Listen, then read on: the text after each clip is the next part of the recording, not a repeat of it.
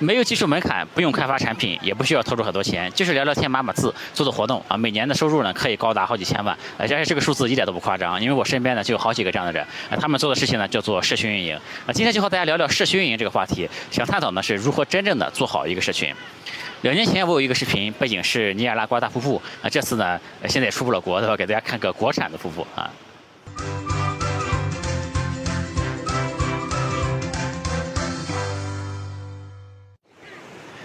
有趣的灵魂聊科技人文，我是李自然。之前我录视频呢，往往都是以这个输出我个人的观点为主啊。今天呢，想做一个尝试，就是和大家探讨一件事情啊。这个事情就是社群运营。社群这件事呢，我之前做过啊，但明显的做的不够好。呃，所以今天这个视频里面有我的思考和反思。呃，但到现在呢，仍然有很多事情是我没想清楚的。所以说，呃，今天这个视频可能没有一个很强的结论了，就是希望和大家一起来探讨这件事情。呃，在聊下面内容之前呢，首先我想做两个声明啊。第一呢，这个视频的目的啊，就是想和大家探讨这个社群的模式，而不是给我的社群或者给某个社群呃进行一个打广告，对吧？这一点呢是可以尽可放心观看啊。第二呢，就是付费社群啊，这个行业这口碑啊。呃，说实话是有点差的哈。现在的自媒体人呢，这个观点往往都是很专业的，对吧？这个专业是打引号的专业哈，就是说现在讲自媒体的人，一说到宏观呢，肯定是一片大好，对吧？说到年轻人呢，一定是可以躺平的，是反对九九六的，对吧？说到消费呢，一定是暴打消费主义的，这大家把钱都存起来最好的，对吧？然后如果说到什么培训班这样的话题，哎，一定是收割韭菜，大家千万都别去，对吧？那这样说呢，一定是大众爱听的啊，一定是最安全的，一定是代表达这个良心的，一定是让大家泪目的，对吧？但是呢，却不一定是真的。比如说，我就觉得这个宏观是挺好的，但也不是什么都好，对吧？而且我也认识很多就是通过奋斗改变了自己命运的年轻人。那消费主义呢？我觉得就是每个人都有选择自己生活方式的权利，对吧？那只要他消费和收入相匹配，就我觉得甚至你你刷刷信用卡搞个分期问题都不大。那至于培训呢？那很多人说参加培训班还不如你自己看书，但其实你去健个身还是要请个私教呢，对吧？你去学个车还得有个教练呢，对吧？就是一些复杂的技能啊，其实对于普通人来说没有人教，呃，挺难学会的，还是。确实，比如说这个市场上有很多的机构都是忽悠人的，对吧？是这个营销导向的、赚钱导向的。但我们应该去直面这个行业的问题，而不是就教大家怎么来甄别，对吧？这个怎么样的培训靠谱，对吧？而不是让大家这个放弃投资自己，对吧？所以说。这个如果说作为一个专业的自媒体人呢，为了安全，怕讲错话，怕这个呃错过涨粉，对吧？那样讲话呢，我觉得也无可厚非啊。但我作为一个业余的非专业的自媒体人呢，这更想做的事呢，就是和大家来探讨这里面的一些一些事儿，对吧？而不是说大家爱听的话，对吧？所以说今天这个视频啊，因为做社群一样哈，它这也有很有很多这个搞传销的、搞收割的，对吧？但是呢，社社群呢也有搞的呃很正面的，这么看来？所以说希望大家呢。能够放下成见，对吧？这个我们就是从如何搞好一个社群这一一个点去考虑就可以了。首先呢，我想聊几句啊，就是那些做收割的社群他们是怎么做的哈，然后我们再来研究一下如何 和他们做不一样的事哈。那些做收割的社群呢，有这么几种主流的模式了啊，就是第一呢，就是美其名曰什么呢？没影响力变现，对吧？就之前呢，很多人有粉丝嘛。这个但是不怎么赚钱，对吧？这个后来有了社群这个东西之后啊，它就成了这个 KOL 变现的一个工具。哎，你组一个收费社群也好，或者把人都拉到知识星球去也好，那大家就出于对你的信赖啊，这个很多人就一个人这个几百块钱嘛，或者是呃多的就是几千块钱，对吧？确实有很多人呢是可以交这个钱的。呃，但是我觉得如果你没给大家做好这个服务啊，就大家第二年起码这个钱就不会再交了，对吧？那第二年的这个付费率呢就会降低到这个呃就复购率，对吧？就会降低到百分之三十、百分之二十，甚至还会更低。呃，那这种这种情况下，你除非这个 KOL 本身啊，他粉丝得得增长的非常非常快才行，对吧？否则这个收入基本上是不能长久的维持的，对吧？因为这个复购率没有了，对吧？现在呢，很多社群呢也都面临这样的一个状况，就是没有续费率，因为这个用户他花了钱进了这个群之后啊，他。在里面待的时间，他感觉没什么收获，哎，他就感觉这个上当受骗了，对吧？这个，所以这种行为呢，几乎就是一个短期收割的一个行为，是吧？所以说，我觉得这种行为啊，根本不能叫什么影响力变现，对吧？因为其实我觉得他是对这个，反而是对影响力一个很大的伤害，怎么看来，对吧？那第二个做付费社群的模式呢，就是做内容。但我们首先要说明白哈，这个你真的想靠输出高质量的内容啊，让大家觉得每年的这个这个花费都很值，这其实很难做到的。以前有个李翔很有名，做这个李翔商业内参，对吧？就连李翔都做不到的事儿，这个这个这其他人就更难了，对吧？这个这如果是就如果你面对某一个人哈，你针对他。本身存在的问题，你给他一些这个独特的，就是针对他的一些解决方法吧，让这个人觉得，哎，你说的话很有价值，你的内容很有价值。这个其实真的不难。这个，但是如果你面向一群人呢，这些人就是千人千面嘛，就是你想让这里面的多数人都觉得你说的内容很有价值，这个其实。就很难啊！就你给他提供什么信息，才能让这么多人都觉得很值钱呢？对吧？所以说，这个如果想靠内容质量呢，牺牲一个长久的续费啊，我觉得也很难。而且呢，咱们先不说，就是你收不收费啊，这个能持久的输出干货啊，这样的人其实本来就很少了哈。这个，所以说，多数人的做法呢，他其实不是输出真正的干货，靠这些干货来这个这个赚这个钱哈，他其实就是靠做内容来引流嘛，告诉大家一些东西，这些东西呢好像很厉害，而且呢又说的很神秘，对吧？如果你想知道这些事情具体的做法的话呢，你就要加他那个付费的社群才行，是吧？然后在社群里呢，就直接告诉大家一些结论性的东西，这样他做内容其实也不难，对吧？其实这个前面那个是做前面的一个内容呢，就是哎看看怎么引流效果好，就是它经过不断的测试。就能总结出一套比较好的这个引流的话术出来。那后面呢，其实只要给大家的一个一个结论就行了，对吧？因为大众说实话，他大众是不想听真正的干货的哈。就是说，大众喜欢的是结论嘛。就是你真的讲，比如说你真的去讲那个经济学的干货，这没什么意思的，对吧？大众想知道就哪股票能买，对吧？你你给大众讲这个商业逻辑也没什么意思的。这个大家想知道就现在干什么能赚钱，对吧？就这样的是一个事儿。所以说呢，就有很多人。就是教炒股、教投资、教致富什么的哈。这个前段时间呢，我还听说有一个收费社群的大咖吧，这个带带着学员呢，把手上的比特币都卖了，然后呢，带着大家做空比特币嘛。后来比特币不是大涨嘛，那这哥们儿都快要被追杀了，对吧？那他们呢也无所谓，因为这个是人设做垮了，反正都是包装出来的嘛，就换个包装，从头再来，继续再收割，对吧？这就是第二个模式啊。第三这个模式呢，这个逻辑呢，就是帮大家做链接、做连接。做人脉嘛，因为总是有很多人啊，他想认识这个更高圈层的人，对吧？这个想法呢，我觉得没什么问题。这个，但是我是我一直有观点，就是你自己手上多少得有点东西哈，你都手上得有点货。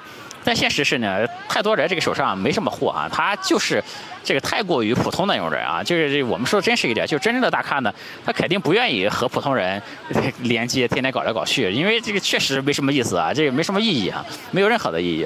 那怎么办呢？那他连接的就只能是那些包装出来的大咖了，对吧？这个那包装出来大咖，你们就是，那就是你相当于那些大咖是怎么来的哈？就你办了张手机卡，你是 世界五百强的合作伙伴了，对吧？你在朋友圈哎转发了一条李子柒，你就是这个顶流网红的幕后推手了，对吧？那我他妈给这个外卖小哥指了个路，那我也是帮美团调整过业务方向的人了，对吧？那这些所谓的大咖进来干嘛呢？基本上就是卖课或者是在卖他们的东西，对吧？这个这个美其名曰呢，就做叫做二次转化，对吧？这个甚至呢还能带着这些社区的成员就一起去卖，对吧？这个我并不反对大家一起卖东西哈，这个呃或者是卖课，对吧？但是我觉得你得卖点就是正儿八经的东西啊，这个而不是说 这个全是搞收割的东西，那个就很要命，对吧？这个上面说的这些现象呢，都是真实存在的啊，但这些呢其实并不是我今天想讨论的。这个这个这个内容哈，因为我们说这个我前面说这些人的目的呢，就是拿他们当一个呃反例，就是我不想把这个社群做成这样的，对吧？这个我今天探讨呢，就是如何做一个真正的有价值的一个社群出来哈。这个我从。这个我自己开始说起啊，就首先讲一下我做的事儿，哎，和我犯过的错误啊。这个几年前呢，我成为了一个自媒体人，对吧？这个做了咱们就是李自然说现在这个视频节目嘛，哎，很快啊，呃，其实不是很快，很慢啊。这个更新了几十个视频之后呢，终于有了第一批粉丝几百个人，啊。这个我当时呢就在视频里面加了一个微信号嘛，其实当时没有过多的考虑。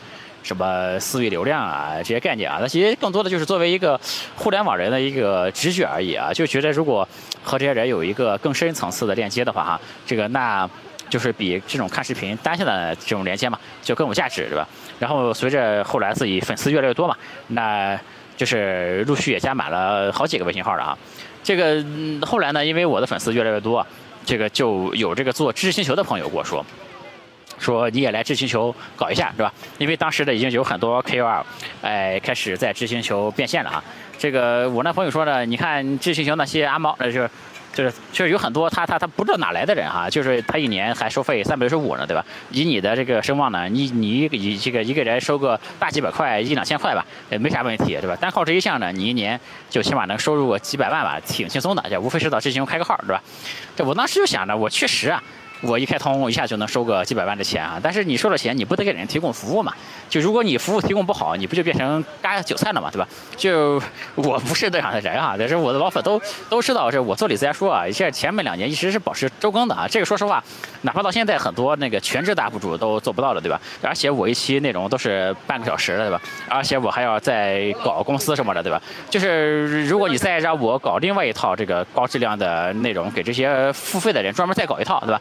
这个我是真的做不到呀，而且我当时的心态呢，就是哥创业，对吧？这手上能做的项目多了去了，这咱也不一定非要赚这几百万，对吧？这个咱也不靠这自媒体赚些钱，对吧？我们李自然说到现在三年了吧，对吧？软的硬的，其实一一条广告都没接过，对吧？于是呢，我就想，那老子也不收费了啊，这个就直接去开了一个。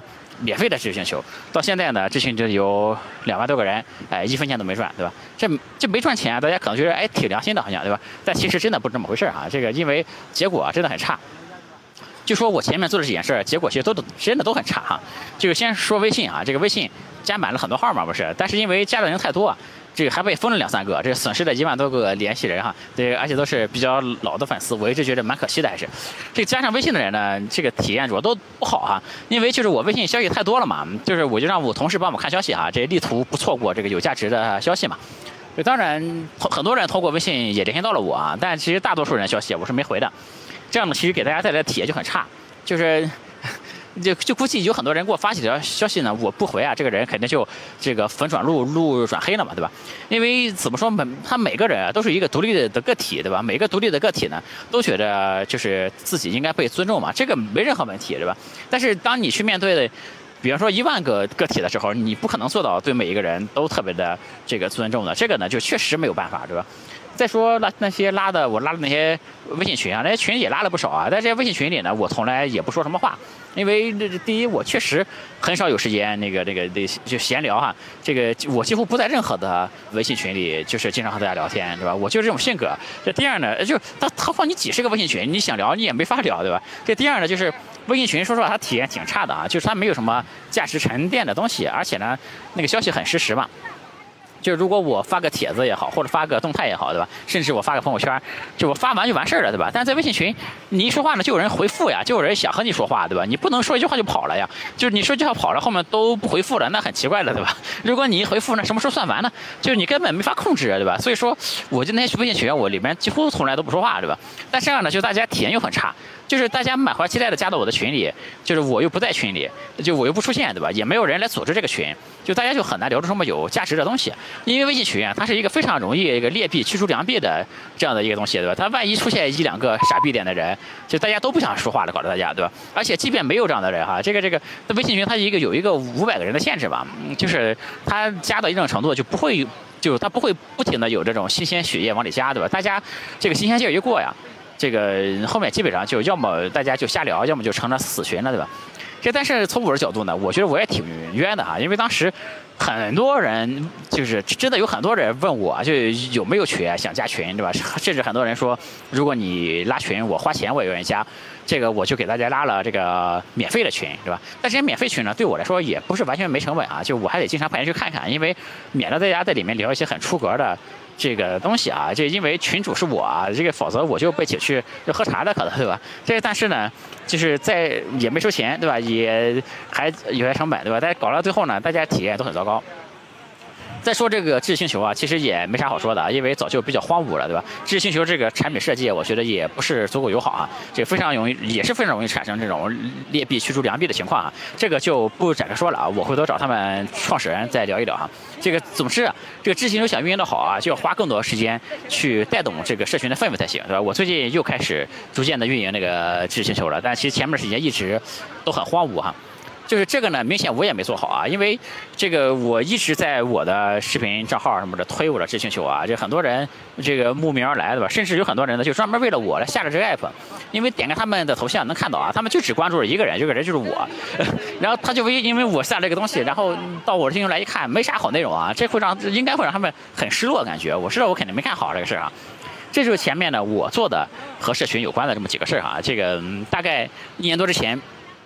我见了一个做社群很厉害的一个高手朋友吧，他其实严厉的批评了我的这一套做法。他说：“你搞这些免费社群哈，这个还不如不搞，因为你搞这些东西啊，不但对你没有任何的好处，反而还损害了你的这个声誉，对吧？因为那些慕名而来的人加入了你的社群，一看你搞这屌样的，就是你搞得这么烂，这个东西他会严重怀疑你这个人的水平，对吧？这个其实对我来说是一种这个损害，没任何的好处，我没法反驳啊，因为这个事儿呢，确实是这样，对吧？真。真的是这样的，我就问他，你你说这事儿应该怎么办呢？他就说，第一步你要先收钱，因为免费社群呢是绝对没办法搞好的，要搞呢就只能搞收费的，因为只有你收了钱啊，你才有这个责任，才有动力把它搞好。而且这个社群的运营工作其实是很重，这个很苦很重的活，你只有把钱收上来啊。你才愿意付出这个成本，你才愿意找专业的人，而且呢，这个收钱啊是成本最低的筛选用户的一个方式。比如说一个有一千个付费用户的这样的社群哈，他们对这个社群的这个认同程度啊，形成的这种社群的氛围啊，比一万个免费用户的这种社群都会好很多很多。我听了呢，觉得他说的挺有道理的，但是呢。也不置可否哈，因为说实话，我当时对这个收费社群也是有一点点偏见哈，就是我自己是有点清高的哈，我觉得在这个事上收费啊，那就显得有点就是不能说有点掉价吧，但是说就是怎么说就不太想做，就是，但我后来呢也仔细的研究了一下，发现我这种偏见是错的啊，因为我发现有很多的这个收费的社群，呃，确实做的非常好，是很正面的，因为里面呢产出了大量的这种非常精品的内容吧，而且这个社群的人员这个参与感。他们的获得感、他们的满意度以及这个续费率都可以做得非常非常高。就我就意识到啊，我之前那些想法是错的。这这个，我之前一直认为呢，如果我做这个付费社群的话呢，我就要给这个社群提供另外一套很高质量的内容才行，对吧？这个付费内容相当于是这个呢，我没有把握能做好。那？第一呢是当然是没时间做，对吧？第二呢就是有时间也不一定能做好，毕竟我前面说了，连李翔都没干好，对吧？后来我才意识到呢，就是这个社群的做社群的精髓啊。就就他其实不是你个人能给他创造多少优质的内容，因为个人的能力呢总是有限的啊。这个真正重要的呢是你把这个社群啊给组织好了、运营好了，这个很非常的关键。这个里面呢就会有很多人出来，呃，这个他们愿意输出内容了。因为一个好的社群呢，它应该这个肯定是，哎，藏龙卧虎的哈，就是每个领域呢都有专家了，而且呢，就大家形成的氛围之后啊，大家都愿意帮别人，都愿意付出嘛，就是以这样一群人来构建的这个这个知识，这个立体程度是远胜过一个人的输出的哈，而且呢，这个好的这个社群里面可以产生。这个很多人一起讨论的价值吧，这个也不是一个人的输出能够替代的。所以说呢，把社群啊，就是服务好，哎，给它组织好，然后呢，激发社群的成员一起为这个社群来做贡献啊，这远远比一个人给大家讲呢要重要很多，而且呢，给大家带来的收获也要好非常多。所以说，我觉得后来我就这个思路转变之后呢，我就觉得其实做社群最重要的呢，不是个人输出哈，而是这个组织和运营的能力。当然，你个人也要输出，对吧？这个但不是那种非常系统的付费课程一样的东西。比如说，如果我现在做一个付费社群的话呢，我在里面输出肯定不是那种花了一天时间写出来那种长篇大论的东西，而是一些这个零碎的想法呀，这个偶然的灵感，或者是哎随时获得的一些这个收获，对吧？或者是阅读感想在里面写，对吧？如果是这种程度的输出呢，对我来说并不太难，对吧？这里边我个人的输出的话呢，那更多的价值就不在于这个输出本身的价值，当然输出本身也有价值，但更多更多呢。是为了给社群一个基调，对吧？给大家一个表率嘛，就和大家一起来参与建设社群这个事儿，是吧？我换个手啊，这这个 iPhone 的 Pro Max 举得太累了哈。今天离这个瀑布比较近啊，这个噪音比较大，所以我只能使一个手拿着这个麦克风录啊。这个说一下我为什么一直想做社群这个事儿啊？因为其实我思考过啊，这个做社群它的价值是什么？就是它第一呢，它其实是把这个同路人啊聚在一起，能够把同路人聚在一起，它本身就是一种价值。就虽然我这个社群做的不好啊，但是还是有两个例子可以说的啊。就首先呢，我有一个粉丝啊，他家里有一些这个生意了，然后呢，他又在全国招代理商，最后一共招了几十个代理商吧，所有的代理商都是在我的知识星球里边招的，对吧？这个就很夸张啊。呃，但这是一个真实的案例啊，因为我和这个粉丝吃过饭，也见过面啊。这个后来呢，就是我还曾经在东京那边搞过一次我们这个线下聚会嘛，那现场呢，呃，有很多的粉丝，事后呢。也都有了一些这个更深度的合作吧，所以说我觉得把一些同路人聚在一起，本身他们之间就能碰撞出很多的价值出来。那怎么才能把这种价值做得更好呢？就我觉得最重要的就是你要做好这个社区的分层。这方面呢，免费的社群，确实就比较难做。就说白了，我们这个社会啊，其实很现实啊，就是你把所有人聚在一起，没什么意义。就是如果是这个有一群这个哎，如果是弱者的话，对吧？你需要做的呢，起码是把这个弱者里面想成为强者那个人给挑出来，对吧？把他们放在一起，这样呢才有意义。就如果是一群这个，或者是如果是强者的话呢，你要给他一个他身边也都是强者的环境，对吧？这样才有意义。那些好的学校为什么厉害啊？一方面当然是因为这个教的好啊，另一方面也是因为进去的人啊本来就都很优秀，对吧？本来就都是很厉害的人，而且我认为是后者比前者就是比教的好，呃，更加的重要，对吧？为什么那些大公司不管那些实际岗位的能力要求需不需要，他总是想招那些这个名校毕业的最优秀的人，对吧？这也是同样的道理，就是这个人生啊，这就是总是需要这个。有一路和你同行的人，对吧？总是需要，它很艰难嘛，总是需要有人和你同行，对吧？把同路人聚在一起，本身就是很有价值一个事儿。第二呢，我觉得就是好的社区，确确实实的可以帮助大家。呃，取得进步吧，因为好的社群呢，它有这一套这个学习和互相帮助的这样的一个氛围，对吧？就好的社群呢，确实也会把大家组织在一起交流学习，而且呢，好的社群往往都有配套的训练营也好，或者是别的课程也好，对吧？而且会组织很多这个让大家来交流的这种有趣的活动了。就是还是那句话哈，就是作为一个自媒体人啊，你给大家讲，你不用学习讲这个躺平嘛，你去 diss 这些培训什么的，永远是最安全的啊。但我觉得，这个怎么说呢？有很多流行的言论，我并不是很认同啊。比如说，这个真正赚钱的人，哎，他这个赚钱的方法，他不会跟你说的，对吧？这个东西，就是我看来也不完全对啊。因为赚钱难道是一个秘籍嘛，对吧？它更多的，它其实在我看来，它就是一个不断的踩坑填坑。不断总结进步的这样的一个过程，这里面没有什么真正很绝密的东西，对吧？因为就如果就那些赚快钱的可能还有啊，就我说如果长久的你想实现商业价值的话，那肯定是一个这样的一个过程啊。这个长这个那种短期赚快钱的呢，说实话，那种平均期赚来的钱也会很就几乎也会很大概率上会再靠实力亏光的，对吧？我认识的很多成功的人呢，都挺乐于分享的，对吧？只是大家听不进去，或者是不愿听而已。就所以说说难听点，这个世界上呢，就是有很多有价值的东西啊，就有一批人呢，他注定啊学不会，是吧？所以说这些培训也好，学习也好，他们的意义啊，就本来也不是让每一个参加的人都学会，他只是让那些就是本来就能学会的人少走更多的弯路，对吧？是少走更多的弯路而已。我举一个例子哈，就是前段时间呢，我们前进寺啊做了一个那个视频课，我们叫做那个视频创作学院。就选拔了几十个人来听我们这个课，然后呢，这个参加有很多的学员啊，就他参加训练之前和参加训练之后啊，做这个水平，哎，判若两人也，可以说这个水平进步之快，完全超乎了就是当初我们的设想嘛，就比我们设想的进步要快很多。就是后面呢，我可以专门做一期视频啊，给大家讲我们这个视频创作学院的事，然后我就给大家看一下这里面的这个大家的进步和一些优秀的作品什么的。其中呢，有好几个学员就我们千年寺签约了已经，对吧？这就是一个非常好的把大家组织起来共同学习、共同进步的一个例子，对吧？就第三呢，在社群里面，我觉得大家是可以更长久的一起来做事情的啊。就是好的这个社群呢，里面优秀的人和资源都会脱颖而出，而且呢会这个聚集起来，对吧？这这个并且呢，这些人呢还自带算是这种怎么说价值观吧，或者是认同感，对吧？这样的话。就是我是觉得它完全有可能就实现一个更大的商业的价值，对吧？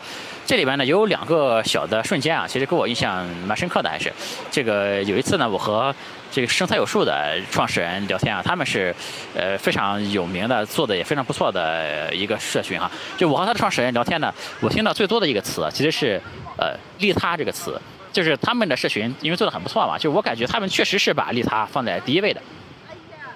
因为当所有的人就是都有收获之后啊，这个在其他人都获得利益之后呢，这个社群才能做好，对吧？不是说这个创始人本身获益，而且还要让别人获益才行。